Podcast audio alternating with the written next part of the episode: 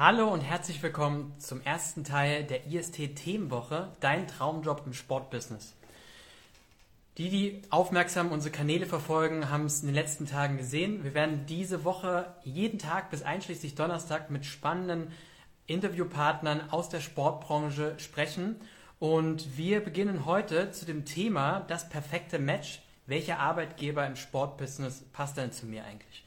Das passt ganz gut, weil ziemlich viele ähm, von euch äh, uns immer mal wieder schreiben, hey, spannende Jobs, vielen Dank. Welcher passt denn aber eigentlich zu mir? Welcher Arbeitgeber passt zu mir? Und äh, deswegen freue ich mich, dass wir heute über dieses Thema sprechen können. Und zwar sprechen wir zum einen mit dem Stefan Westermann. Er ist der Inhaber und Geschäftsführer von Devon Sport. Und wir sprechen mit Marcel Schumacher. Er äh, ist im Sales und Marketing für den Bereich Sportbusiness bei der IST-Hochschule tätig und ich glaube, das sind sehr, sehr gute Ansprechpartner für dieses Thema. Und ich werde mal schauen, ob beide schon dabei sind und ob wir sie einfach mal direkt zuholen können.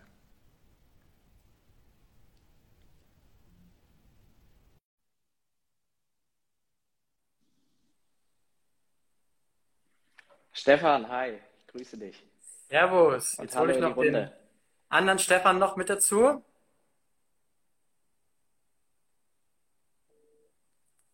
So. Marcel, hörst du und siehst du mich schon mal gut? Ganz fantastisch. Besten Dank. Perfekt. Oh, jetzt bittet sich der Bildschirm. Einmal in die falsche Rechtgruppe.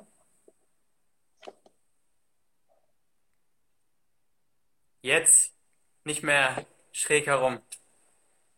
Stefan, hörst du und siehst du mich? Und auch den Marcel. Morgen nach Hamburg. Grüß dich, Stefan.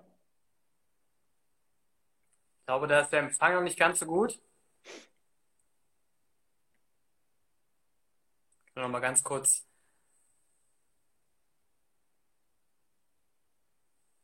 Solange der Stefan mit dem Empfang kämpft, Marcel, wollen wir vielleicht einfach mal kurz anfangen äh, mit, der, mit einer kurzen Vorstellung.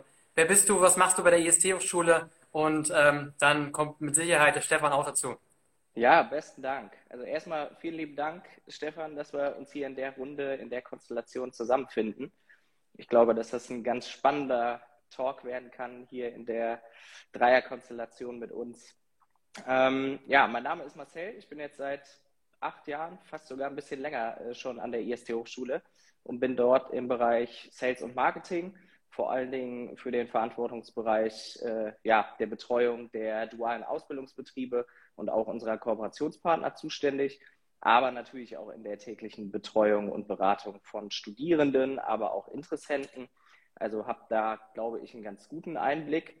Ähm, und ja, ich bin in der glücklichen Lage, dass ich äh, einen wahnsinnig vielfältigen Weg schon hinter mir habe, viele Facetten schon kennenlernen durfte in der Sportbranche, von der ehrenamtlichen Vereinstätigkeit über Agentur und Freelancer-Tätigkeiten für Sportgroß-Events, ähm, ja, Forschung, Wissenschaft und dann zuletzt auch eben die Sportmedien, weil ich während meines Studiums äh, Sportmanagement auch äh, bei RTL gearbeitet habe und dann quasi meine letzte Station, bevor ich zum IST gekommen bin, äh, die Vermarktung bei Sky in Unterföhring war. Spannend. Stefan, jetzt nochmal. Hörst du und siehst du uns? Ich kann euch hören, ich kann euch sehen. Ich habe hab mich eingeloggt jetzt mit dem Handy und nicht mehr mit dem iPad. Das schien dann doch nicht zu funktionieren. Wer weiß, woran es liegt. okay, aber, aber jetzt klappt es einwandfrei. Ähm, Gerade haben wir schon mal eine kurzen, kurze Einführung gehabt von Marcel. Stefan, vielleicht würdest du dich auch kurz mal vorstellen, Wer bist du und was, was, was machst du? Ja, sehr gern. Vielen Dank erstmal für die Einladung hier in dem heutigen Talk. Es äh, ist ja eine ganze Woche, die da stattfindet. Und ähm, wir haben sehr viel zu tun mit dem, äh, mit dem IST, äh, weil wir selber in, ja, in, in enger Abstimmung äh, mit dem Vertriebsteam arbeiten. Und gleichzeitig haben wir auch einen Studenten. Und wenn ich sage wir, dann ist das Devon Sport. Ich bin 2017 äh, habe ich mich selbstständig gemacht und Devon Sport gegründet. Wir sitzen in Hamburg, beraten Vereine, Verbände, Institutionen rund um das Sportbusiness in äh, den Fragen der professionellen äh, Vermarktung. Wir helfen bei Vermarktungsteams aufstellen, wir trainieren die Mitarbeiter, wir äh, erstellen äh, Konzepte für Vermarktung und das äh, machen wir im Profisport und immer mit dem Fokus auf die B2B, auf das B2B-Geschäft der Vereine und Verbände und Institutionen rund um, die, um, das, um den Profisport. Ähm, ich selber war lange Zeit im Profifußball, beim äh, jetzt mittlerweile wieder Erstligisten äh, tätig und der am Wochenende durchaus für Furore gesorgt hat. Äh, also war lange im Fußball tätig habe äh, davor eine Zeit lang ähm, äh, bei Sport 5 gearbeitet. Mein ursprünglicher Werdegang ist außer, äh, war dann vorher Werbeagentur, Eventagentur und ähm, war so in diese, in so diese Sportbranche über, wie gesagt, Sport 5 reingekommen. Ja, und seit 2017 jetzt in eigener Agentur in Hamburg. Cool, mega spannend. Ähm, ich habe es vorhin angeteasert. Thema ist heute das perfekte Match. Welcher Arbeitgeber passt zu dir? Äh, ich glaube, ihr seid da zwar richtig gute Ansprechpartner, weil ihr einfach durch eure tägliche äh, Arbeit und so unglaublich, so unglaublich vielen verschiedenen Arbeitgeber aus dem Bereich Sport vor allem äh, ähm, zu tun habt und äh, freut mich sehr, dass wir da heute mit euch drüber sprechen können. Lass uns doch vielleicht mal starten äh, mit welche Arbeitsgruppen oder welche Arbeitsmöglichkeiten im Sport so eigentlich so gibt. Ja, gerne. Den Ball nehme ich mal auf. Ich glaube, äh, das passt auch eigentlich ganz gut zu, zu unserem Titel mit dem perfekten Match. Äh, denn wenn man da den Tinder-Vergleich mal herzieht, dann glaube ich, auch im Sport gibt es einfach wahnsinnig viele unterschiedliche, vielfältige Themengebiete und Arbeitsbereiche ähm, und eben auch verschiedene Konstellationen aus Arbeitgeber und Arbeitnehmer. Ähm, und ich glaube, das wahnsinnig Spannende, und das zeigen ja auch die beiden Lebenswege von Stefan und mir in dieser Sportbranche, ist halt, dass es mit einem Sportstudium halt eben nicht diesen einen klassischen Weg gibt, sondern dass es unglaublich viele Facetten in der Sportbranche und im Sportbusiness gibt, die halt wahnsinnig spannend sind, ob das jetzt Vereine, Verbände sind, ob das Sportwirtschaftsunternehmen sind ähm, oder auch eben die Sponsoren, nämlich die andere Seite, die Marken, die werben wenn wir uns so ein Event wie gestern den Super Bowl angucken und sich überlegt, wie sowas eigentlich auf die Beine gestellt wird und was da eigentlich hintersteckt, äh, fernab von den Sachen, die ja den Sport wirklich ganz äh, spezifisch betreffen, also denen, die das Teammanagement machen und sonst irgendwas. Äh, da gehört natürlich so viel mit dazu, so ein Event auf die Beine zu stellen, was alles im Hintergrund passiert, über Vermarktung, über Marketing, über Ticketing, Merchandising. Und das sind, glaube ich, alles auch Themengebiete, die im Sport beheimatet sind ähm, darüber hinaus gibt es natürlich Agenturen, äh, Sportmedien, die ganzen Sender und eben auch inzwischen ganz viele digitale Plattformen, die da unterwegs sind. Und das eben aufgesplittet nochmal in die verschiedenen Sparten, also die, die unterschiedlichen Sportarten, was, glaube ich, einfach schon mal zeigt, wie unglaublich vielfältig und dann auch spannend die Branche ist. Und ich glaube, das ist, wie gesagt, ein, ein ganz wichtiger Punkt, dass wenn man Sport studiert, halt eben nicht der Weg so ganz klar vorgegeben ist. Absolut, ja. Also nichtsdestotrotz sieht man es auch bei mir. Ich habe ja auch Sport studiert, bin dann äh, bei Intersport gelandet und auf einmal war ich äh, äh, Geschäftsführer von einer Sportjobbörse. Äh, das war so im Vornherein mit Sicherheit auch nicht geplant, dass ich irgendwann mal mit, äh, mit dem Studium angefangen habe. Aber ähm, die Branche gibt es her, ist unglaublich vielfältig. Ähm, und äh, da gibt es äh, mit Sicherheit viele Möglichkeiten, da später mal den, den perfekten Match zu finden, ja. Nicht zuletzt gibt es ja auch Institutionen, die sich mit dem Thema Weiterbildung beschäftigen und auch im Sport unterwegs sind. Ähm, aber äh, das ist schon richtig, äh, was ihr gesagt habt. Das ist ein sehr vielfältiger Sport, hat eine wahnsinnige Aufmerksamkeit und eine hohe Attraktivität. Und deswegen tummeln sich dann natürlich auch viele, viele Unternehmen. Selbst Unternehmen mit einem klaren Business Case in anderen Wirtschaftsbereichen ähm, sind hoch sensibilisiert für das Thema Sport. Also mein Beispiel zu nennen ist SAP mit Sicherheit als Weltkonzern ähm, in ganz vielen anderen Unternehmensbereichen, anderen Branchen aktiv und, und, und Marktführer und kann damit ganz viel Geld verdienen. Aber sie haben natürlich ein hohes Interesse an, an dem Thema Sport, weil das einen Multiplikatoreffekt auch für sie hat ähm, und haben daher dann auch sich mit dem Thema Sport sehr auseinandergesetzt. Und auch in dem SAP-Konzern, in dem Riesenkonzern gibt es ähm, äh, Abteilungen, die sich mit dem Thema Sport beschäftigen, und zwar nicht nur auf Sponsoring-Seite, sondern halt auch auf, auf Produktseite.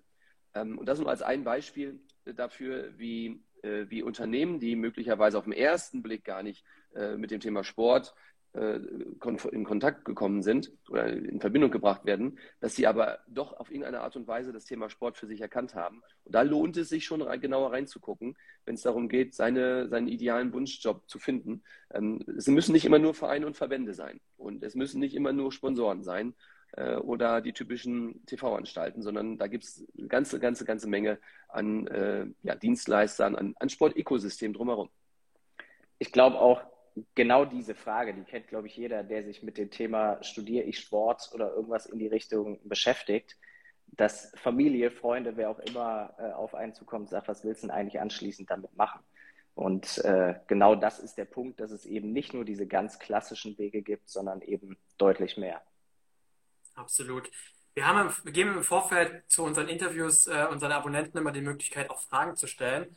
Und eine Frage, die gleich mehrfach gefragt worden ist, und ich glaube, das liegt auch daran, ähm, dass, dass es äh, diese Art von Jobs, auf die ich jetzt gleich zu sprechen komme, ähm, ähm, so häufig gibt. Und zwar, wie unterscheidet sich eigentlich der Profisport vom Breitensport? Der Grund der Frage war, dass sowohl bei euch auf, bei der IST-Hochschule, bei Joborama auf eurer Jobbörse, als auch bei uns es eben zahlreiche Möglichkeiten gibt, entweder zum Beispiel bei euch ein duales Studium, entweder bei Profivereinen oder auch im Breitensport zu machen, als auch bei uns dann auf, auf jobsumsport.de ähm, dann am Ende dann Vollzeitstellen äh, zu tätigen. Und ähm, ich glaube, das ist was, was viele beschäftigt. Ähm, wo ist da eigentlich am Ende auf der Arbeit, beim Arbeitsleben der Unterschied? Das nehme ich gerne nochmal auf. Ähm, also der Profisport, so er denn so in den meisten Köpfen bekannt ist, also gehen wir mal von der ersten Fußball-Bundesliga aus, arbeitet schon mit sehr klassischen Unternehmensstrukturen. Ne? Also die haben einen, einen gewissen, eine gewisse Größe, auch Umsatzgröße, ähm, wie man sie auch im Mittelstand durchaus vorfindet, ähm, manche auch vielleicht darüber hinaus noch. Aber grundsätzlich hat das, ähm, hat das eine Größe auch von der Mitarbeiterzahl, die einem Unternehmen ähnlich ist. Und damit gibt es da halt Strukturen, Strukturen Form von Abteilungen. Das heißt, es gibt eine Abteilung fürs Ticketing, genauso wie für Kommunikation. Es gibt Abteilungen für den ganzen sportlichen Bereich. Es gibt Abteilungen für die Vermarktung. Also diese unterschiedlichen Strukturen äh, finden sich halt, äh, je weiter man äh, nach oben geht in die, in die Ligen, findet sich da halt eine, diese Struktur vor ähm, und damit dann auch eine ordentliche Mitarbeiteranzahl, die damit beschäftigt ist. Das ist bei Bayern München bestimmt eine höhere Mitarbeiteranzahl als bei, nehmen wir äh, meinen ehemaligen Club VfL Bochum oder nehmen wir einen Zweitligisten äh, im Fußball. Das ist aber auch nochmal ein Unterschied ähm, zum Zweitligisten im Handball oder im Volleyball. Denn ähm, da sind die Strukturen natürlich nochmal wieder mh, ja weniger stark ausgeprägt. Das heißt, da gibt es mehr diejenigen, die ein Allround-Talent mitbringen müssen. Und wenn wir noch weiter in den Amateursport gehen, da zielte die Frage hinab, ähm, dann finden wir halt eine sehr starke ehrenamtliche Struktur, sehr starke ehrenamtliche Struktur vor. Da gibt es möglicherweise den einen oder anderen Geschäftsführer, ähm, oder Vereinsvorsitzenden, aber darunter dann nicht wirklich die klassische Abteilungsstruktur mit klaren zugeordneten Aufgabenbereichen. Da braucht es halt dann die Leute, die Mitarbeiter oder die Menschen, die sich diesem Verein zugeschrieben fühlen und dem helfen wollen. Das sind nicht immer Vollzeitstellen, die mit einem mittleren äh, fünfstelligen Jahresgehalt bezahlt werden können, sondern das sind eher Stellen, die dann sehr viel Leidenschaft, Engagement und ja Ehrenamt bedürfen und äh, wo man dann aber trotzdem zumindest in der, in der Ausübung seiner Leidenschaft äh, sich mal experimentieren kann. Denn auch da tut sich natürlich viel in Social Media, da tut sich viel in Kommunikation. Auch da kann man Ticketing und das Bespielen der Zielgruppe äh, professionalisieren, zumindest auf einer gewissen Ebene. Und insofern ähm, ist, also der größte Unterschied ist, glaube ich, die vorhandene Struktur und damit dann auch das Budget und die Diversifizierung der Aufgaben, die damit einhergeht. Ich glaube aber bei allen Unterschieden gibt es auch wahnsinnig viele ja, Sachen, die, die Breitensport und eben den Profisport verbinden. Nämlich eigentlich vor allen Dingen die Leidenschaft für diese ich sage es jetzt mal so, geile Branche und für Emotionen, dass man unterwegs ist. Und ob man dann in der Kreisliga auf dem Platz steht, egal in welcher Sportart, oder ob das in der Bundesliga ist und man am Seitenrand steht oder auf der Tribüne oder halt eben als Mitarbeiter auf der Geschäftsstelle für, für einen Verein oder eben den Sport arbeitet. Ich glaube, natürlich sind es vor allen Dingen diese Strukturen, die da einen großen Unterschied machen. Aber die ganzen Nebenerscheinungen, wie eben Emotionen und alles, was in dieser Sportbranche halt das ist, was so viele Leute auch anspricht und anzieht, äh, da gibt es, glaube ich, schon auch sehr viele Gemeinsamkeiten. Und wenn wir so ein bisschen auf die Frage abzielen, dann haben wir natürlich wahnsinnig viele äh, Interessenten, die bei uns anrufen und sagen, ich studiere jetzt mal und danach bewerbe ich irgendwann äh, ja, bewerbe ich mich beim DFB, beim FC Bayern und äh, gegebenenfalls bei Borussia Dortmund. Aber das ist es eben nicht. Also das kann natürlich das langfristige Ziel sein und das kann auch auf jeden Fall ein Ziel sein, was man gut und gerne verfolgen darf. Aber ich glaube, die Realität sieht in der Regel ein bisschen anders aus. Und um dafür eine Lanze zu brechen, für die ganzen ja, Jobs und Möglichkeiten, die man eben fernab von dieser, nennen wir sie mal, ersten Liga hat, äh, muss gar nicht unbedingt auf den Fußball jetzt nur gemünzt sein, aber sind vor allen Dingen ja, die Möglichkeiten und Verantwortungsbereiche, die man da gegebenenfalls auch deutlich mehr in Anspruch nehmen kann. Weil man mit Sicherheit äh, bei einem kleineren Verein oder bei einer kleinen Agentur relativ schnell sehr viel Verantwortung bekommen kann, was gegebenenfalls bei so einem Wirtschaftsunternehmen äh, oder bei einem Profiverein vielleicht am Anfang nicht so möglich ist. Da würde ich auch gerne einhaken.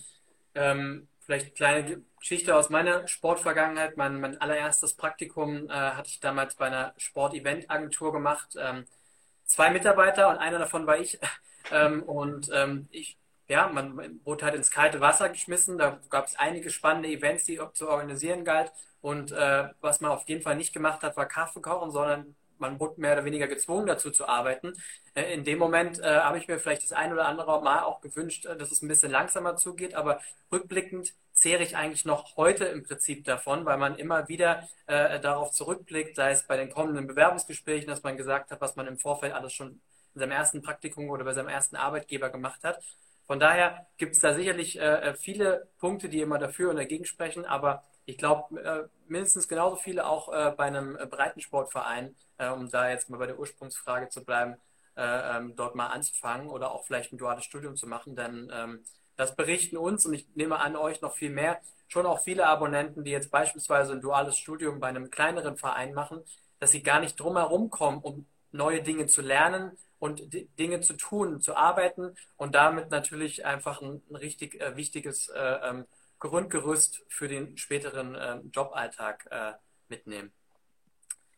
Vielleicht, hätte, vielleicht ja. müssen wir, vielleicht müssen wir ähm, beim Thema, bei dem Begrifflichkeit Breitensport, vielleicht müssen wir uns darauf äh, auch nochmal so eine Abstufung, erste Fußball-Bundesliga oder die Profi-Fußballclubs und fast schon alle anderen Sportarten danach.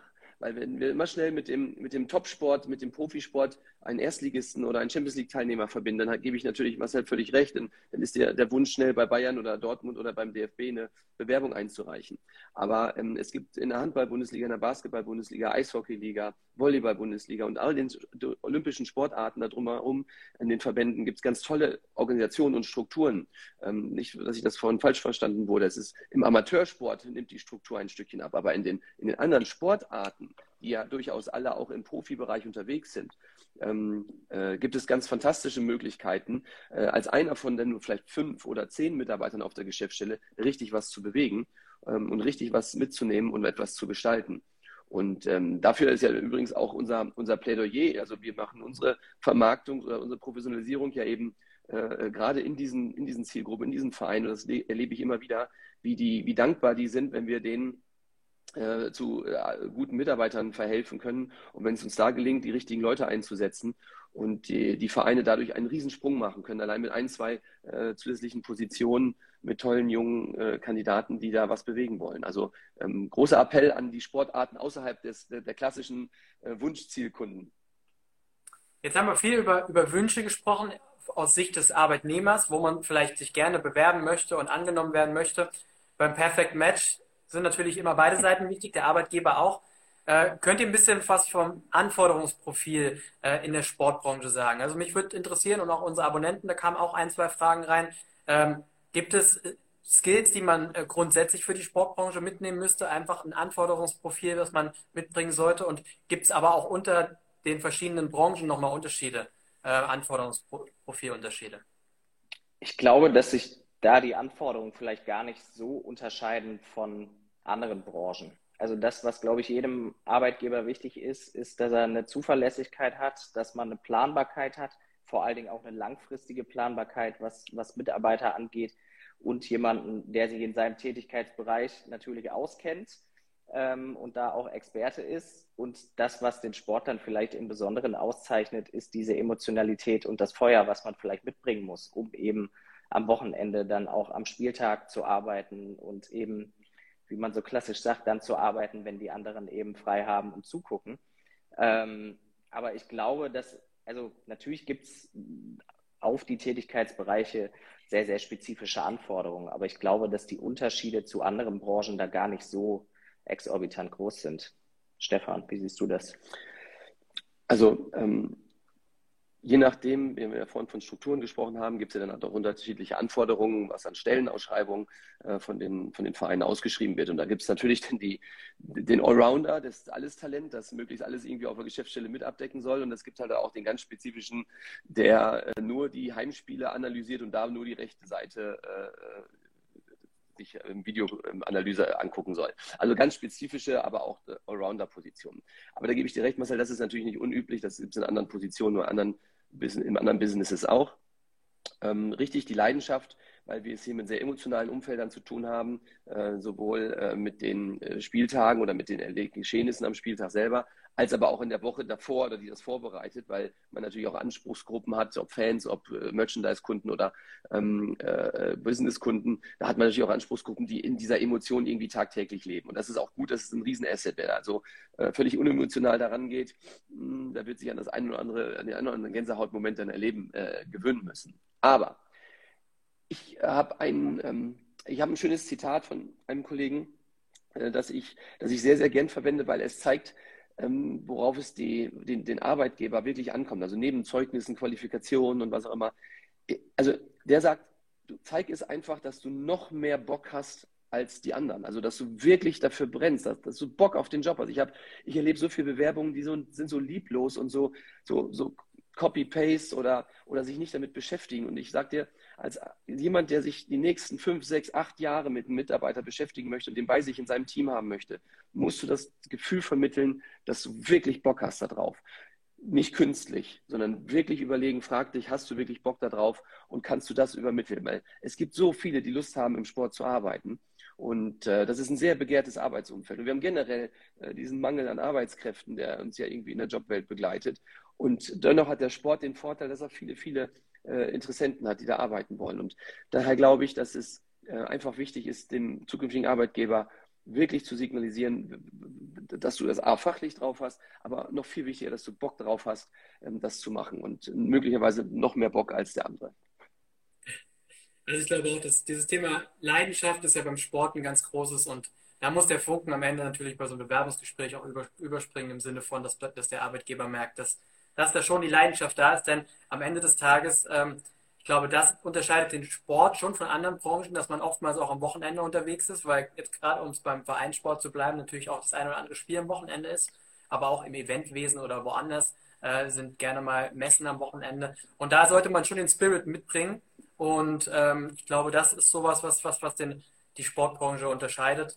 Ähm, Stefan, du hast gerade gesagt, du als Arbeitgeber siehst natürlich eine Menge Bewerbungen und äh, äh, gern gesehene Frage ist so ein bisschen das Thema Stärken, Schwächen. Ähm, und wir kennen es alle, es gibt oftmals einen großen Unterschied zwischen der ähm, Selbsteinschätzung der Fremdwahrnehmung. Viele meinen von sich, das sind meine Stärken und der, auf der anderen Seite beim Bewerbungsgespräch sieht es eigentlich genau anders. Ähm, ich glaube, gerade für Berufseinsteiger ist das, ist das ziemlich schwierig, aber gleichzeitig trotzdem ein sehr wichtiges Thema, um das perfekte Match eben einfach zu finden. Ähm, Gibt es da Möglichkeiten, ähm, sich selber irgendwie ähm, seine eigenen Stärken und Schwächen ähm, herauszuklustern, vielleicht sich von irgendjemand anderem eine, eine, eine Fremdeinschätzung äh, äh, einzuholen, damit man da einfach für sich gut gerüstet ist? Also natürlich gibt es da, ja, da Möglichkeiten. Also ganz die, die, die simpelste ist, ähm, du fragst jemanden, also du hast ein enges Netzwerk, hast Freunde, hast Bekannte, hast möglicherweise Vorgesetzte oder ähm, Wegbegleiter, mit denen du dich da auseinandersetzen kannst. Du kannst dich natürlich auch selbst reflektieren. Ähm, ich glaube, dass die meisten schon ganz gut wissen, was sie, was sie können. Ähm, und es gibt auch Tools dafür. Ähm, es gibt Tools, die, die du in der Selbstanalyse durchführen kannst. Ähm, da gibt es äh, Möglichkeiten, deine eigene Wirkung zu analysieren. Vielleicht hat der eine oder andere schon mal von diesem rot, grün, gelb und blauen Modell gehört. Ähm, das kann man, äh, ich weiß nicht, ob wir das im Nachgang mal posten wollen. Äh, Stefan, dann können wir das, gibt es da Links, die man sich mit so einer Art Persönlichkeitsentwicklung mal beschäftigen kann, Persönlichkeitsanalyse. Ich selber bin sehr begeistert, was die Motivanalyse angeht, weil die Wirkung ist das eine, das andere ist, was willst du eigentlich wirklich? Also wofür brennst du? Das ist meines Erachtens noch viel wichtiger, deswegen habe ich das vorhin gesagt. Du musst halt auch zeigen, dass du dafür brennst und dann ist die Frage, wofür brennst du denn eigentlich? Was ist denn was dein Antreiber, nicht was du nur gut kannst, sondern was, was ist wirklich dein, und jetzt kommt die tiefere Stufe noch, was ist dein Warum? Warum machst du das eigentlich? Warum willst du eigentlich in den Sport und warum willst du eigentlich morgens aufstehen und dieses machen, was da gemacht werden muss? Und wenn es nur darum geht, ja, ich wollte schon immer mal Spielerberater werden, dann ist das mir zu wenig. Ja, dann brauche ich da, dann brauche ich da ein bisschen mehr Tiefe ähm, äh, weil diesen Wunsch haben möglicherweise ganz viele. Und daher äh, kann ich nur empfehlen, sich diese Fragen zu stellen. Also was kann ich gut? Meine Stärken, Schwächen ist das eine. Das andere ist, was will ich denn wirklich? Und ähm, das dritte ist dann, was ist denn mein Antreiber, also mein Motiv, mein Warum, ähm, warum ich das alles, alles machen möchte. Hört sich jetzt spirituell an, ist aber etwas, was für mich ganz eindeutig in die eigene Persönlichkeitsentwicklung geht, in die Persönlichkeitskenntnis. Und da gibt es Tools, Hilfen. Wir selber arbeiten damit. Wir selber helfen auch in unserem Programm äh, Menschen damit da äh, weiterzukommen. Ähm, aber das muss auch nicht nur bei uns, das gibt es auch im, in anderen Möglichkeiten, in der Literatur oder digital, sich damit mal zu beschäftigen. Das finde ich schon wichtig. Aber ich glaube, es sind auch diese beiden, beiden Sachen. Auf der einen Seite, dass man sich selber mit diesen Fragen beschäftigt, auf der anderen Seite, dass man sich aber auch mal widerspiegeln lässt. Von, du hast es eben angesprochen, Freunden, Bekannten, die im besten Fall äh, dir auch sagen werden, wenn, wenn irgendwas vielleicht nicht so gut ist. Deswegen glaube ich, ist das wirklich ein ganz, ganz guter Weg, da auch in, in seinen engsten Freundeskreis oder Familienkreis zu schauen, aber natürlich auch im Arbeitsumfeld und eben Experten, wie es Stefan beispielsweise sind, oder auch äh, ja, Bildungsanbieter wie wir, die halt eben auch äh, beispielsweise einen Bewerbungsmappencheck machen, was, glaube ich, so die simpelste, äh, simpelste Variante ist von, ich lasse mal checken, wie kommen eigentlich die Sachen, die ich verkaufen will, nämlich mich selbst, wie kommt sowas eigentlich an beim Arbeitgeber? Und da sollte man auch wirklich darauf setzen, dass man ja alles ausschöpft und alles alles probiert, bevor dann nachher so eine Bewerbung aus einem ganz simplen Grund, habe ich in meinem Anschreiben VfL jetzt richtig geschrieben und, oder habe ich alle Buchstaben groß geschrieben. Das sind Sachen, äh, da guckt man dann vielleicht ein bisschen mehr drauf mit ein bisschen mehr Erfahrung und deswegen kann ich nur jedem raten, sich da auch wirklich Unterstützung zu holen. Michael, wie ist es eigentlich, wenn man jetzt sich für ein duales Studium interessiert? Ähm, kann man einfach bei euch anrufen und mal nachfragen, weil ich meine, die, die Auswahl an, äh, an potenziellen Stellen ist ja riesig. Ähm, wenn man jetzt, wir reden vom Perf Perfect Match, das, man ist vielleicht, hat gerade sein Abitur gemacht, möchte nur einen Bachelor starten und jetzt stellt man sich die große Frage, was ist denn jetzt eigentlich für mich der perfekte Arbeitgeber? Gibt es da bei euch äh, Hilfe? Kann man mit euch sprechen, telefonieren oder wie, wie läuft sowas ab? Ja, Deine Frage war, kann man bei uns anrufen? Ich würde sogar einen Schritt weiter gehen und sagen, man soll bei uns anrufen, sollte bei uns anrufen, wenn man sowas anstrebt. Ähm, ja, wir helfen da natürlich, auch einen passenden Arbeitgeber zu finden.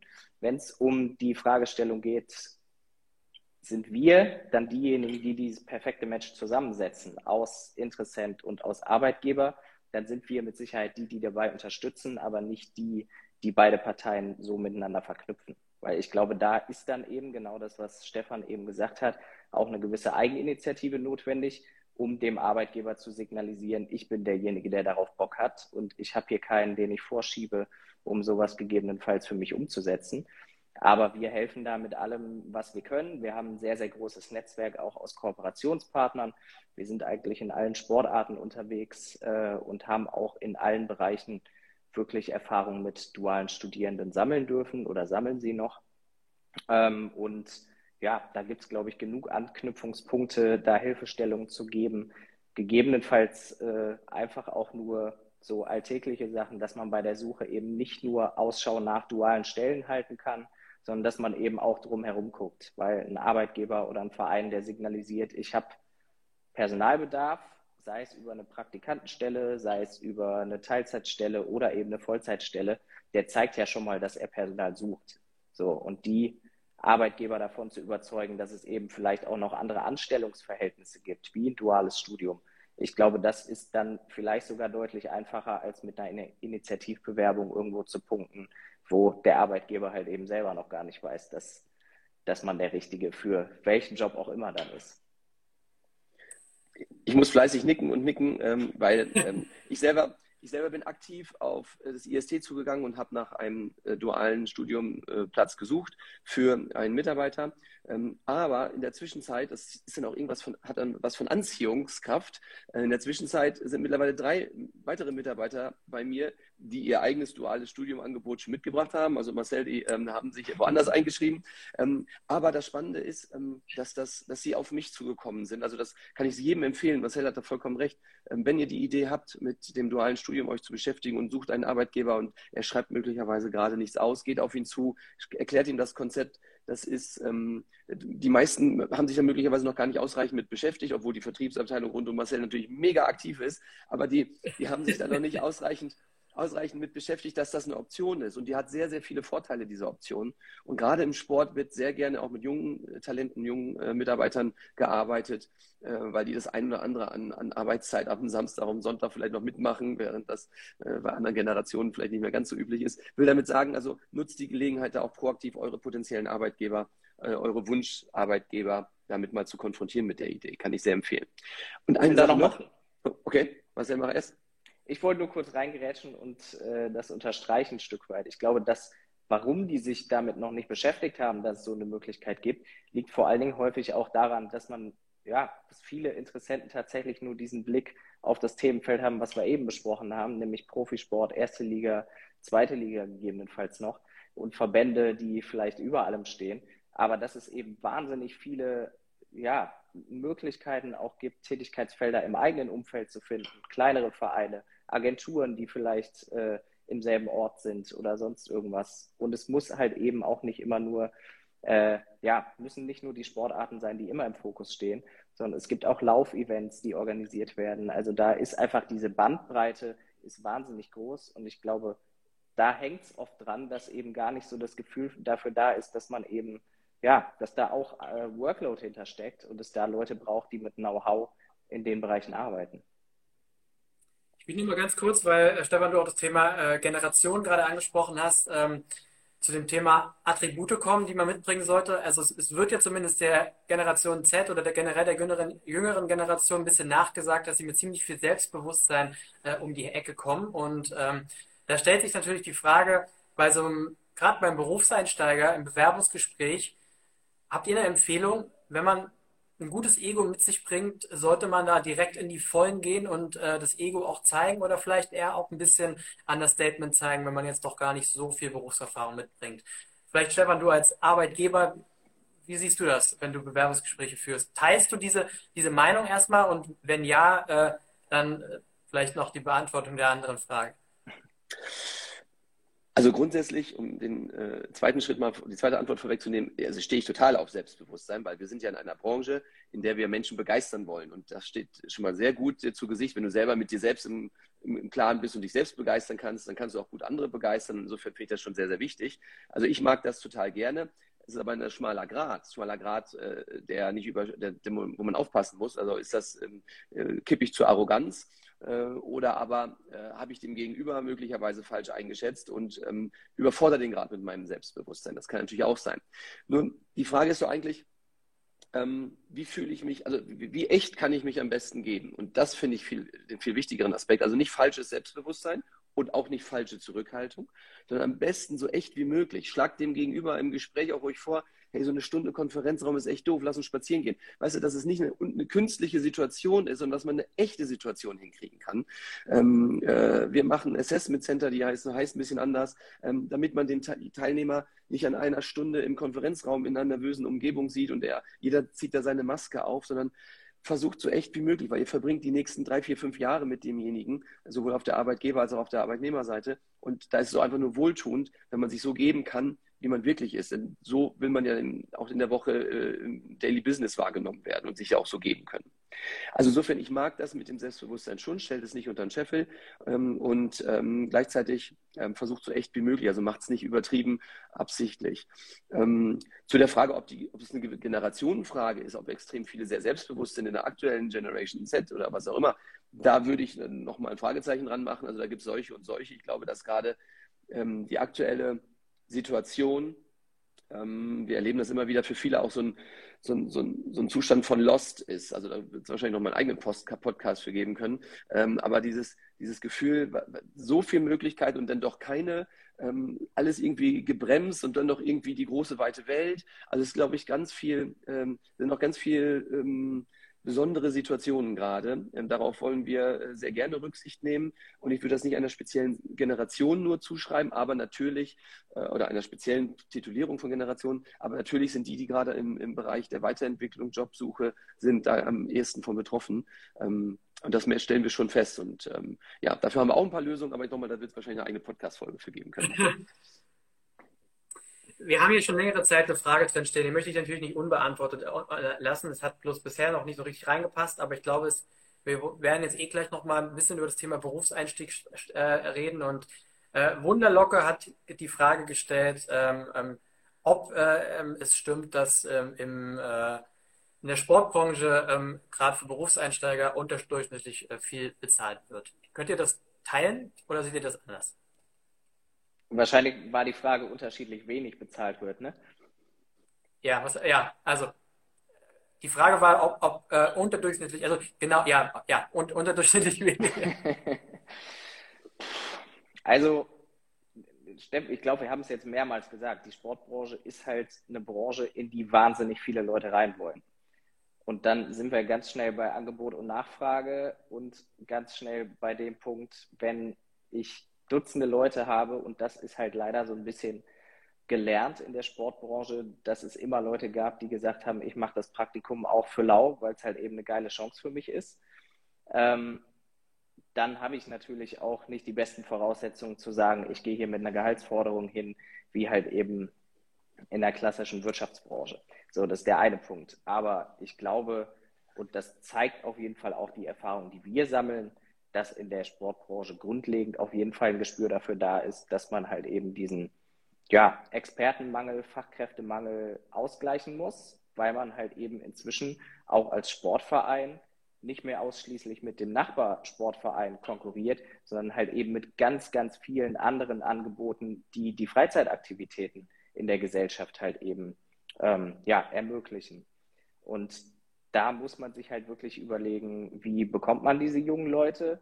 Ein Weg ist da halt eben beispielsweise so ein duales Studium, weil es halt, glaube ich, auch ansprechend ist und eben die Möglichkeit bietet, eben auch Praxiserfahrung zu sammeln. Also ich glaube, man kann es nicht pauschalisieren und sagen, in der Sportbranche wird grundsätzlich und generell deutlich weniger bezahlt.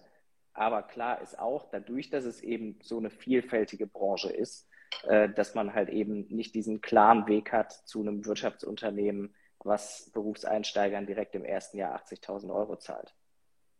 Ich würde da gerne auch, also ich, auch was dazu sagen. Wir als, äh, als Jobbörse im Bereich Sport sind natürlich da relativ nah dran und ich kann das so nicht zu 100% bestätigen, dass es ausschließlich an der Sportbranche liegt, sondern ich glaube, äh, es liegt äh, hauptsächlich daran, wo man innerhalb der Sportbranche sich bewirbt.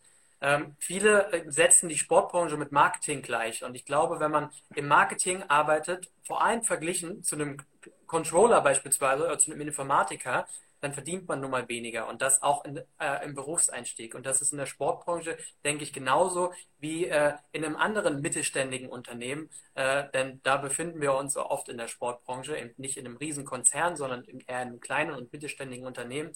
Und wenn man dort im Berufseinstieg beginnt und dann vielleicht im Marketing, dann verdient man durchaus äh, ein bisschen weniger. Ich glaube aber, dass das nicht unbedingt zwingend was mit der Sportbranche zu tun hat. Denn wir kriegen ja die verschiedensten Jobs in der Sportbranche rein. Wir kriegen natürlich aber auch zum Beispiel immer mehr digital affine Jobs in der Sportbranche rein. Und da wird dann auch durchaus mehr bezahlt. Also das Feedback, was wir von unseren Abonnenten bekommen, die äh, den Berufseinstieg über uns schaffen, ist nicht zwingend, äh, dass sie wenig verdienen, sondern dass es eher mit der ähm, Branche innerhalb des Sports zu tun haben. Und ähm, wenn man den Fokus jetzt noch rechtzeitig beispielsweise auch nicht unbedingt im IT-Bereich, aber im Digitalbereich setzt, dann kann man auch in der Sportbranche im Berufseinstieg gut verdienen. Und genauso gibt es aber auch andere Bereiche, Produktmanagement, äh, im Sales, äh, ähm, äh, wo man durchaus äh, gute Einstiegsgehälter haben kann. Deswegen, ich würde dem nicht zu 100 Prozent zustimmen, dass man grundsätzlich in der Sportbranche ähm, im, im Berufseinstieg schlecht verdient. Ja, alles, alles richtig. Ne? Es gibt unterschiedliche, wir haben vorhin ganz am Anfang mal das Ökosystem aufgezeigt. Und wenn du bei einem Sponsor bist oder bei einem IT-Unternehmen oder bei einem Dienstleister, ähm, dann ist das äh, nochmal was anderes. Man darf das nicht verwechseln, dass Sportbranche immer nur Clubs sind, äh, das ist, oder Clubs und Verbände sind. Ähm, gleichzeitig habe ich auch so das Gefühl, ähm, die, wenn wir schon von der Generation sprechen, dann ist in der, in der aktuellen Generation das Thema Gehalt äh, nicht an allererster Stelle ähm, äh, der, der, der wichtigsten Aspekte. Und das finde ich äh, dann auch wieder finde ich dann auch wieder in Ordnung. Ähm, und da muss man auch das in den Vergleich setzen zu anderen ähm, Be Berufsbranchen. Ähm, ich, ich kenne den Vergleich nicht, was man der, als Einsteiger im Friseurgeschäft verdient oder was man als Einsteiger in der Landwirtschaft verdient, das, dafür, das kann ich einfach nicht beurteilen. Ähm, ich glaube, dass generell als Einsteiger, als Job-Einsteiger am Anfang ist halt ein bisschen zähneknirschend, ein bisschen mehr Engagement, äh, mehr Zeit, mehr Aufwand, mehr Leidenschaft für ein bisschen weniger Geld gefragt, um sich dann hinentwickeln zu können. Und da bietet die Sportbranche halt mindestens äh, ebenbürtige Möglichkeiten, tolle Positionen zu erreichen, tolle Lebenswege zu gehen und dann auch damit ein, wenn das einem dann das wichtig ist, ein tolles Gehalt zu verdienen. Aber vielleicht abschließend zu der Frage Wunderlocke. Du kannst uns gerne im Nachgang auch mal eine, eine Nachricht schicken. Wir haben gerade wirklich viele Berufseinsteiger-Jobs äh, und da können wir gerne auch einfach mal individuell drüber sprechen, äh, ob da vielleicht was Gutes für dich dabei ist. Lass uns mal noch ein bisschen über das Thema Berufseinstieg sprechen. Das ist ein, ein heikles Thema für viele. Viele versuchen in die Sportbranche reinzukommen äh, und äh, ähm, fragen natürlich, äh, was ist da der perfekte Arbeitgeber? Wie, wie kann ich da reinkommen? Habt ihr da äh, Ratschläge? Gibt es Arbeitgeber, die eher geeignet sind für einen Berufseinstieg oder gibt es auch vielleicht Arbeitgeber, wo man, wo, wo man eher schwieriger als Berufseinsteiger reinkommt? Habt ihr da ähm, Tipps und Ratschläge? Marcel. Ja, also ich glaube, da sind wir auch schnell wieder bei Selbsteinschätzung und äh, ja, was bedeutet eigentlich perfektes Match? Ein perfektes Match muss halt für beide perfekt sein. So und äh, das heißt, der Arbeitgeber muss schnell sagen, der passt zu mir und da sind wir ja auch häufig äh, natürlich bei den Fakten, die man mitbringt und bei den Soft Skills und Hard Skills aber halt eben ganz häufig auch bei Sympathie und bei, wie sympathisch ist mir derjenige. Und das ist eine Sache, die innerhalb von Sekunden ähm, entschieden wird, häufig. Ähm, also, ja, ich muss sagen, ich glaube, grundsätzlich gibt es jetzt nicht den Ausbildungsbetrieb, wo, wo wir sagen würden, ähm, der ist besser geeignet für Berufseinsteiger als andere, weil das zeigt auch unsere wirklich sehr, sehr heterogene Ausbilderschaft, gerade für das duale Studium. Da sind wir bei der Zwei-Mann-Agentur, da sind wir aber auch beim Wirtschaftsunternehmen, was mehrere Millionen oder sogar Milliarden umsetzt im Jahr. Und dann haben wir noch Profi- und Breitensport. Also das ist wirklich wahnsinnig heterogen und es gibt überall Chancen reinzukommen.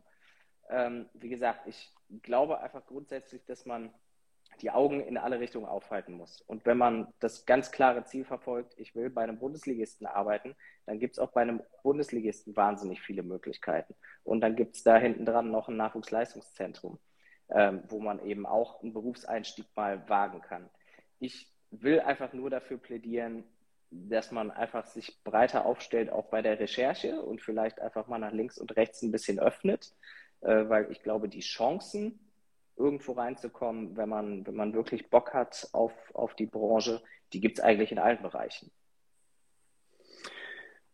Absolut. Ähm, ich könnte mir vorstellen, dass das alles rund um den Sport als solchen, dass das etwas größere Schwierigkeiten beinhaltet. Also wer wirklich in Scouting möchte oder in Spielertransfers oder in die Sportmanagement-Abteilung, äh, ähm, das, das ist schon etwas, wo, wo, die, wo die Einstiegsjobs jetzt nicht irgendwie wie Sand am Meer rumliegen, wo, wo viele ihrer, der, der Entscheider sich auf ein Netzwerk, auf ein Netzwerk zurückgreifen, was sie aufgebaut haben. Aber wenn ihr gut im Vertrieb, im Marketing, in digitalen Themen seid, äh, wenn ihr äh, Bock habt, auch mit Kunden, mit Menschen zusammenzuarbeiten und auch irgendwie eine, eine Idee davon habt, wie ihr den Verein, weiter, den Verein weiterbringen könnt, weiterhelfen könnt, ähm, dann kann ich nur ermuntern, ähm, das wird gesucht. Ähm, wir haben äh, allein im Februar äh, fünf äh, unserer Kunden haben wir, haben wir Stellen zu besetzen für fünf Kunden. Ähm, also das ist, die Sportbranche braucht ist ein Riesenwachstumsmarkt, braucht weiteres Personal in unterschiedlichen Aspekten. Und ähm, daher kann ich da nur sagen, wenn es nicht gerade ganz spezifisch die Sport, also der, der, der sportliche Teil ist, ähm, dann glaube ich, dass ihr, dass es da nicht diese Unterschiede gibt. Ähm, je, je, mehr ihr da klar macht, welche Vorteile ihr mitbringt äh, für den Verein, desto eher wird euch auch eine Tür geöffnet werden. Um an der Stelle nochmal kurz einzugrätschen, äh, auch wenn das vielleicht meine Chefs und das Präsidium von der Hochschule jetzt nicht so gern hören, aber ich glaube, an der Stelle ist es einfach auch wichtig, dass man verschiedene Einblicke in, in die Praxis bekommt. Und die dann halt eben auch äh, mitbringt. Und da sind wir bei den Punkten, die Stefan angesprochen hat. Wenn es in so spezifische Regionen geht wie Spielanalyse, Scouting, wo ich dann auch wirklich mit den Menschen, Spielern, Profis äh, direkt zusammenarbeite, da ist dann jeder Arbeitgeber dabei zu sagen, ich brauche jemanden, der fünf Jahre Berufserfahrung hat. Aber das gibt es natürlich auch in anderen Bereichen. Ne? Wenn ich einen Marketingleiter suche, der halt wirklich sehr, sehr viel Verantwortung direkt von Anfang an bekommt, wird es die Chance für einen Berufseinsteiger wahrscheinlich auch nicht geben, sondern vielleicht eher eine Assistenzstelle oder eine Juniorstelle. Und an der Stelle, ja, bleibt mir auf jeden Fall zu sagen, dass ein Studium sehr, sehr wichtig ist als theoretische Grundlage oder eben auch Weiterbildung, aber dass das natürlich ein Teil von dem großen Ganzen ist, wie ich in die Branche reinkomme. Daneben haben wir natürlich, dass man sich gegebenenfalls ein Netzwerk aufbaut und sei es über die eigene Zugehörigkeit in einem Breitensportverein, darüber, dass ich schon vielleicht immer Sport gemacht habe, dadurch, dass ich gegebenenfalls Messen besuche, Events besuche und Leute kennenlerne, aber natürlich auch äh, im besten Fall irgendwie Praxiserfahrung sammle. Wir haben noch eine Frage. Gibt es die Möglichkeit, auf die Wertigkeit bzw. Perspektiven mit Sportfachwirt, Bachelor oder auch dem Master einzugehen? Marcel, ich glaube, da bist du ein guter Ansprechpartner für ich bin mir jetzt nicht hundertprozentig sicher, ob äh, die Frage dahin abzielt, ob wir jetzt hier in der Runde darauf eingehen können. Ähm, du kannst dich auf jeden Fall sehr, sehr gerne bei mir anschließend äh, melden, wenn es darum geht. Die Wertigkeit grundsätzlich von diesen Abschlüssen, äh, ja, ich glaube, die liegt auf der Hand. Es wurde damals äh, eingeführt, ein Bachelor und ein Master, der international vergleichbar ist. Äh, und dafür wurden die in Anführungsstrichen lange durchgeführten deutschen Angebote wie Diplome und sowas abgeschafft. Ähm, hat auf jeden Fall den, den großen Vorteil natürlich, dass diese Vergleichbarkeit da ist und dass man jetzt sagen kann, ein Bachelor hier bei uns ist genauso viel wert wie ein Bachelor, den ich irgendwo in Amerika oder sonst irgendwo gemacht habe. Und natürlich ist es so, dass akademische Angebote wie eben Bachelor- und Masterstudiengänge heutzutage schon häufig die Grundlage sind und häufig auch in Anführungsstrichen vorausgesetzt werden von, von Arbeitgebern. Aber es gibt definitiv auch Möglichkeiten, ohne ein Studium in die Branche reinzukommen. Also auch da sind die Wege wieder so vielfältig. Ein Bachelor- und ein Masterabschluss, äh, das Thema gibt es ja diese Woche dann auch noch, ob ein Bachelor reicht oder, oder man auf jeden Fall noch einen Master äh, draufsetzen soll. Da will ich jetzt nicht vorgreifen. Ich glaube, das Thema ist am Mittwoch äh, bei, euch, bei euch beheimatet. Ähm, aber morgen sogar direkt, ja, sehr gut. Dann äh, lohnt sich das für alle, die dabei sind und die das Thema interessiert. Und ähm, ja, die Frage kann natürlich gerne auch im Nachgang nochmal an uns gesendet werden. Und dann gehen möchte, wir da gerne im Persönlichen drauf ein. Ich möchte noch einmal ähm, gerne ergänzen, Marcel ein Bachelorstudium oder ein Masterstudium oder sogar noch einen draufgesetzten Doktor ähm, hilft dir alles nichts, wenn du nicht auch ein bisschen begleitend oder ähm, Berufserfahrung Entschuldigung, an anderer Stelle gesucht hast, also Praktikas oder im Idealfall, deswegen ist das duale Studium so mega. Ähm, du bist während deines gesamten Bachelors bist du in einer äh, Umgebung, in der du ganz, ganz klassisch die praktischen äh, Prozesse kennenlernst. Das ist, das ist unverzichtbar. Also das Netzwerk entsteht durch Praxis und diese Praxis hilft dir nachher ähm, leichter in die Jobs zu kommen. Und das gilt für den Bachelor, Master und auch alles weitere danach. Absolut. Die Lisa fragt, ähm, oh, jetzt kommen ja einige Fragen rein, finde ich cool. Die Lisa fragt, ähm, sie hat Sportwissenschaften mit Nebenfach BWL studiert, ob sie gute Chancen hat im Sportmarketing und Sponsoring. Also grundsätzlich ist ein sportwissenschaftliches Studium natürlich super. Die Ausrichtung von einem Sportwissenschaftsstudium ist natürlich jetzt nicht ganz zielgerichtet zu diese General Management äh, Tätigkeiten, also Marketing, Sponsoring und so weiter.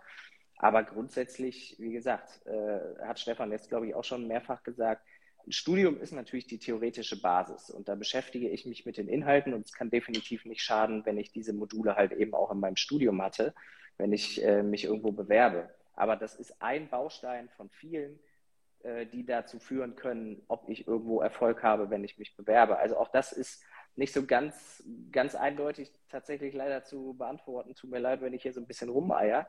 Aber es ist halt eben so. Die Bewerbungen werden sehr unterschiedlich wahrgenommen, auch je nachdem, wo ich mich bewerbe. Ähm, und ja, vielleicht ist es sogar ein Stück weit eine Chance, dass äh, auch viele Personaler gar nicht so richtig äh, diese Unterschiede blicken, ähm, was eigentlich Sportwissenschaft, Sportmanagement, Sportbusiness und sowas bedeutet.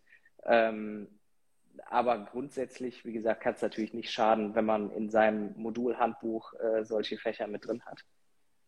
Ich möchte auch gerne nochmal auf das Thema, und das passt dann auch zu der Frage von Lisa, ähm, zurückkommen, Berufseinstieg. Ähm, ich glaube nämlich auch, also da gibt es zwei Punkte, die, die wichtig sind. Zum einen, ähm, klar, die Theorie, unglaublich wichtig, aber ich glaube, die Praxis, die man während seines Studiums macht, äh, die ist eben äh, fast noch mal ein Stückchen entscheidender, weil wenn man sich überlegt, worauf am Ende dann der, ähm, der Entscheider achtet, dann ist es eben auch schon das, äh, was man dann während seines Studiums getan hat.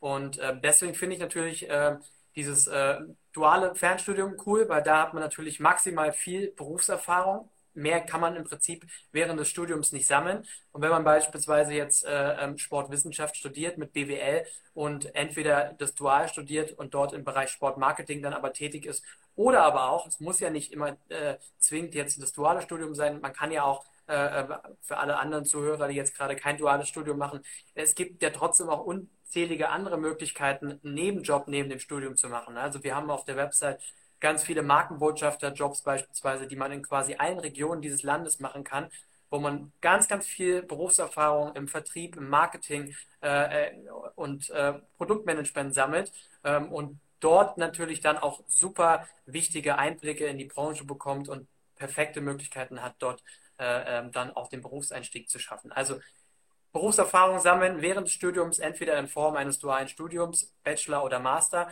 ähm, oder eben in Form von verschiedenster Nebenjobs, äh, Werkstudententätigkeiten, Praktika etc.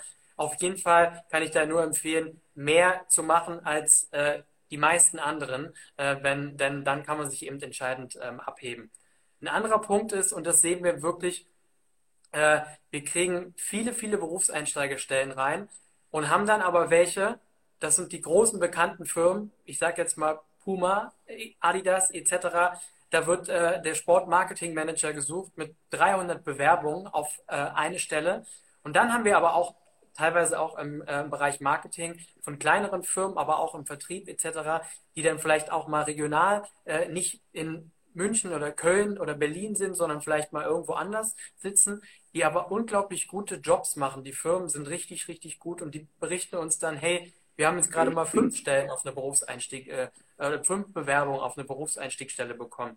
Das heißt, wir haben einen unglaublich großen Gap zwischen, äh, teilweise zwischen den gleichen Stellen, bloß bei anderen Firmen. Und äh, wir haben jetzt, jetzt schon ein paar Mal davon gesprochen, äh, wie wichtig es ist, auch mal nach links und rechts zu schauen. Aber ich wollte jetzt das einfach nochmal anhand von Zahlen belegen, die, denn die Wahrscheinlichkeit, dort äh, genommen zu werden, die ist sehr, sehr, sehr, sehr hoch, äh, weil man einfach äh, dort viel, viel weniger Bewerbung bekommt. Es lohnt sich also durchaus, bei uns oder auch bei der IST, bei Joborama oder auch bei anderen Jobbörsen mal zu schauen, was gibt es denn in Summe in der Job, äh, in der Sportbranche, äh, sich ganz genau die Arbeitgeber anschauen. Es gibt im Sportartikel, im Sportfachhandel äh, äh Agenturen, Eventagenturen etc. Es gibt so viele Möglichkeiten, auch Verein, Breitensport, Profisport mit wirklich attraktiven Jobs und ähm, nicht immer nur den Plan A, sondern vielleicht sich auch mal einen Plan B und C machen ähm, und gucken, wo gibt es noch interessante Stellen? Und ähm, da rutscht man automatisch ganz oben im Bewerbungskorb, weil man gar nicht so viele Konkurrenten um eine Stelle hat. Und am Ende sagt man, da bekommen wir oft das Feedback, vielen Dank, dass du uns den Tipp gegeben hast, Stelle ist richtig geil und es war mein Einstieg in die Sportbranche. Und ähm, also das kann ich tatsächlich nur empfehlen, da viel Berufserfahrung und links und rechts schauen nach den Stellen. Ich will da an der Stelle nochmal kurz einen Punkt aufgreifen. Und zwar ist diese Berufserfahrung ja nicht ausschließlich oder nicht nur wichtig, um sich anschließend irgendwo zu bewerben, sondern vor allen Dingen auch für einen selber, um festzustellen, was sind ja. eigentlich Sachen, auf die ich Bock habe und was sind Sachen, die mir liegen, die mir vielleicht nicht so liegen und wo ich mir anschließend auch vorstellen kann, gegebenenfalls auch sogar über Jahre zu arbeiten. Ich glaube, das ist ein ganz, ganz wichtiger Punkt und dafür sind halt eben dann auch Nebenjobs, Praktika, oder halt eben andere Anstellungsverhältnisse super geeignet, um eben diese Einblicke zu sammeln, die un unfassbar wichtig sind. Also dass äh, ich profitiere da auch sehr von, dass ich eben so unterschiedliche Einblicke in die Branche sammeln durfte in meiner äh, Zeit während des Studiums, vorm Studium und auch danach. Ähm, und das ja, formt natürlich nicht nur den eigenen Charakter, sondern formt vor allen Dingen auch die Klarheit darüber, was will ich eigentlich machen. Mit meinem Studium, nach dem Studium oder dabei. Absolut. Ich würde also, gerne. Ja, nee, letzte, letztes, letztes ähm, Go für dein Plädoyer für links, rechts gucken ist einfach, du musst ja halt auch als Bewerber die Frage stellen, willst du Mitarbeiter 1165 sein oder willst du als Mitarbeiter Nummer 6 sein in der Company oder möglicherweise Nummer 17 in der Company? Das ist einfach nochmal ähm, auch eine, das, das beschreibt schon einen unterschiedlichen Arbeitsalltag. Natürlich ist die Marke cool im Zeugnis oder im Lebenslauf, aber ich kann euch sagen, das, was man macht, dass man tagtäglich macht, jeden Tag zur Arbeit geht, das äh, kann in einem 6-Mann-, 17-Mann-Betrieb, ähm, kann das einen viel, viel weiterbringen als in einem 1758-Mann-Betrieb, wobei ich da jetzt pauschal nicht gegen die wettern möchte, aber es ist halt schon äh, allein der Größe nach klar, dass da das Aufgabengebiet und auch das, was ich an Kenntnissen bekomme, äh, ein anderes ist. Ne? Ähm, also großes Lob für dieses Plädoyer von gerade. Vielen Dank. Ich würde gern, äh, wir haben im Vorfeld ungefähr gerechnet mit einer halben Stunde, jetzt reden wir schon fast eine Stunde und ich finde es cool, es sind fast konsequent 60, 70 Leute dabei, also es äh, hoffentlich auch interessant, was wir hier sprechen. Ich würde gerne von euch vielleicht noch einen kleinen Ausblick bekommen, was die Sportbranche angehen, angeht. Denn das Perfect Match, wir haben jetzt viel von dem Status Quo gesprochen. Also was ist jetzt gerade für einen potenziellen Bewerber das äh, Perfect Match? Wenn wir aber vielleicht mal in die Zukunft äh, denken, Stichwort lebenslanges Lernen, äh, ähm, also sich persönlich weiterbilden, äh, ähm, ist die Frage, was glaubt ihr, wie äh, ähm, wird sich der Arbeitsmarkt innerhalb der Sportbranche verändern. Also wir merken ja jetzt schon, dass wir merken es vor allem an den Stellen, die wir bekommen, die werden viel, viel digitaler. Ähm, seht ihr das auch, dass es äh, nicht schaden kann, sich da vielleicht in die Richtung weiterzubilden? Äh, Und ähm, wir haben auch die eine oder andere Frage bekommen, wie sieht es aus? Sport, sollte man eher ein Generalist oder eher ein Spezialist sein, was eine Sportart angeht? Also wie, wie sieht eurer Meinung nach äh, die Zukunft des Sportarbeitsmarktes aus? Ja, also grundsätzlich dieses Thema Digitalisierung steht natürlich so ein Stück weit über allem, weil da kann sich kein Unternehmen, kein Verein, keine Agentur äh, vor verschließen. Und das ist in meinen Augen auch ein ganz, ganz großer Vorteil, den eigentlich ja die jetzige Generation mitbringt, weil sie als äh, Digital Natives halt eben sowieso auf all diesen Kanälen unterwegs sind, am Puls der Zeit sind, wenn es neue Plattformen und Kanäle gibt und die zu bespielen oder gegebenenfalls äh, im ersten Schritt vielleicht erstmal zu verstehen. Das ist, glaube ich, ein ganz, ganz großer Vorteil im Gegensatz zu vielen, gerade in äh, Vereinen, wo halt eben vielleicht noch ein bisschen ältere Strukturen sind, ähm, den die jungen Leute einfach, einfach mitbringen, von sich aus äh, generell schon als Vorteil. E-Sport ist natürlich ein Thema, was jetzt in den letzten Jahren wahnsinnig gehypt wurde, ähm, aber auch ja, Psychologie, Sportpsychologie, das sind, glaube ich, alles Themen, die sich so ein Stück weit entwickeln im Moment und die wahnsinnig spannend sind. Ähm, so ein, ja, ein Großteil haben wir diese Themen halt beispielsweise auch als wirklich große Module und Wahlmodule in unserem Bachelor drin, wo man sich halt während des Studiums, ja, ich sag mal, eher auf die klassischen Bereiche bezieht und anschließend halt wirklich nochmal für sich ein Stück weit einen Schwerpunkt setzen kann in genau eben diesen Feldern. Und da sind wir, glaube ich, wieder bei dem Punkt, äh, wie vielfältig die Branche jetzt schon ist, so vielfältig wird sie, glaube ich, auch in 20 Jahren sein. Es wird immer Marketing geben, es wird immer Sponsoring geben, es wird immer große Events geben, solange die Leute halt äh, auf Sportgroßveranstaltungen gehen oder halt eben auch auf kleinere Veranstaltungen beim Breitensportverein. Ähm, und so vielfältig ist es dann, glaube ich, auch. Okay. Also bin ich komplett dabei. Also Sport ist ähm, äh, ein Wachstumsmarkt weiterhin. Ähm, nicht, das, nicht, nicht zuletzt auch, weil neue Player diesen Markt betreten. Man denke jetzt nur mal daran, was im Super Bowl gerade gestern passiert ist, aber dann auch im Laufe des Jahres noch hier in Deutschland passieren wird. Also es gibt neue Sportarten oder bekannte Sportarten, die ähm, neue Marktanteile gewinnen. Ähm, aber nicht nur das, also es gibt auch in ganz vielen Bereichen, das stellen wir ja auch fest in unserer Arbeit, eine Weiterentwicklung der äh, Anforderungen in den Clubs. Also wir nennen das ja Professionalisierung, genau dafür treten wir ein. Ich glaube, wir haben in den letzten, äh, letzten Jahren, seit, seitdem wir unterwegs sind, über, über 50 Stellen geschaffen im Profisport, die einfach entstanden sind durch unsere Arbeit, durch das, was wir gesagt haben ähm, oder was wir mit den, mit den Clubs gemeinsam entwickelt haben.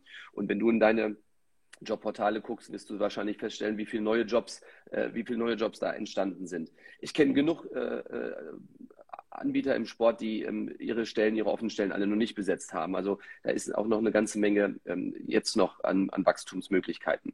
Und das wird dann äh, sich hoffentlich weiterdrehen. Ich, ich glaube da fest dran, ähm, weil wir ein Verständnis dafür haben werden, ähm, dass das eine, ein Business ist, dass das ein Geschäft ist, dass das ein, ähm, eine, eine der dem Bruttosozialprodukt förderlichen, aber auch der gesellschaftlich förderlichen äh, Besonderheit ist, dieser Sport. Und das gilt für alle. Das ist nicht nur für den Fußball, das gilt für alles das, was wir im Sport äh, antreffen. Und da wünsche ich mir sehr, dass es den Tischtenniskollegen genauso gelingt wie den Turnkollegen und all den anderen äh, Sportarten, die nicht so viel Präsenz und nicht so viel Aufmerksamkeit bekommen, dass sie sich ebenfalls in diese Professionalisierungsspirale begeben können und zusätzliche Stellen schaffen, neue Strukturen aufbauen und dann dementsprechend an diesem Wachstum alle teilhaben werden. Da bin ich fest von überzeugt. Ähm, also neue Player, zusätzliche Professionalisierung in allen Bereichen und die Tatsache, dass jetzt schon nicht alle Jobs besetzt sind. Möglicherweise auch einen kleinen Generationswechsel. Also auch da gibt es bestimmt ein paar, die ausscheiden ähm, äh, und äh, Platz machen für neue Ideen. Man beobachtet mal den einen oder anderen Club, äh, prominenteren Club, was durch das Ausscheiden von prominenten Persönlichkeiten da an neuen Strukturen entstanden ist. Also auch da, glaube ich, ist, steckt eine Menge drin. Äh, und natürlich die Internationalisierung. Also Super Bowl habe ich gerade als Beispiel gesagt, oder American Football, habe ich gerade das Beispiel gesagt, ähm, die eine Internationalisierung in die Richtung zu uns, aber auch in die Richtung nach draußen. Also wer auf Sport nicht setzt, der liegt falsch. So, und äh, da kann ich sagen, ähm, Bock auf Sport, rein damit und mitgestalten. Das möchte ich gerne vielfach unterstreichen. Also diesen Punkt, dass das nach wie vor eine absolute Zukunftsbranche ist, äh, den kann, glaube ich, keiner widerlegen. Es gibt äh, Stand jetzt über 1,2 Millionen Menschen, die irgendwo im Sport äh, arbeiten in Deutschland, was, glaube ich, schon eine eindrucksvolle Zahl ist dafür, dass es in Anführungsstrichen vielleicht nicht immer so im Fokus steht. Wenn man sich andere große Branchen anguckt, ist das, glaube ich, schon ganz beeindruckend. Und ja, das, was Stefan gesagt hat, ne, allein wenn man sich so Themen wie Ticketing oder sowas anschaut, wie sich das in den letzten Jahren verändert hat, von der Ticketkasse bis hin zu, ich habe halt eben QR-Code, was vielleicht noch nicht mal das Nonplusultra ist inzwischen, auf meinem Handy, bis hin zu, ich bestelle mir auf meinem Sitz im Stadion die Stadionwurst und die wird mir dahin geliefert. Da gibt es ja wahnsinnig viele Modelle und Entwicklungen, die einfach natürlich vorwiegend auch mit der Digitalisierung zusammenhängen, aber das ist eben nichts, was ja jetzt irgendwie Stellen killt oder, oder Tätigkeitsbereiche killt, natürlich schon, aber viel mehr Möglichkeiten bietet, äh, da zukünftig drin zu arbeiten. Deswegen auf jeden Fall, wer Lust hat, in dieser Branche unterwegs zu sein, ja, dem kann vielleicht sogar gar nichts äh, Besseres passieren, als sich jetzt genau damit zu beschäftigen, wo halt eben dieser Wandel seit einigen Jahren stattfindet. Ich glaube, tolles Fazit von äh, Stefan, wer nicht auf Sport setzt, äh, liegt falsch. Kann mich dem nur anschließen. Letztendlich hat man, glaube ich, auch durch Corona gesehen, was, was, was Sport dann doch für eine krisenfeste äh, Branche ist. Ähm, und ähm, daher denke ich auch, ähm, sehr, sehr, sehr gute Zukunftsaussichten. Ähm, und ähm, ja, also ich, auch wenn, wenn ich es gefühlt bei jedem Interview irgendwie versuche, ähm, allen ähm, Zuhörern äh, ähm, mitzugeben, man sollte auf jeden Fall im Digitalen dranbleiben, denn da äh, führt kein Weg dran vorbei. Wir kriegen immer wieder noch Fragen, hey, wie sieht es denn aus mit dem klassischen Offline-Marketing-Manager? Habt ihr die Stelle auch noch? Die gibt es auch noch irgendwo versteckt, aber äh, ähm, sehr vieles ist eben wirklich auch sehr, sehr digital und ähm, da bin ich natürlich bei euch. Die junge Generation, die die kann da äh, ähm, viel äh, Vorteile auch mit sich äh, ziehen, weil wenn jetzt so ein Generationenwechsel ansteht, dann können sie da ihre Skills mit reinnehmen und ich glaube, da sollte man sich vielleicht auch in der Freizeit das ein oder andere mal anschauen, egal ob man mal irgendwie einen eigenen Blog eröffnet und dort mal mit Google Ads was startet oder eine eigene Facebook-Seite mit, mit, mit, mit Anzeigen.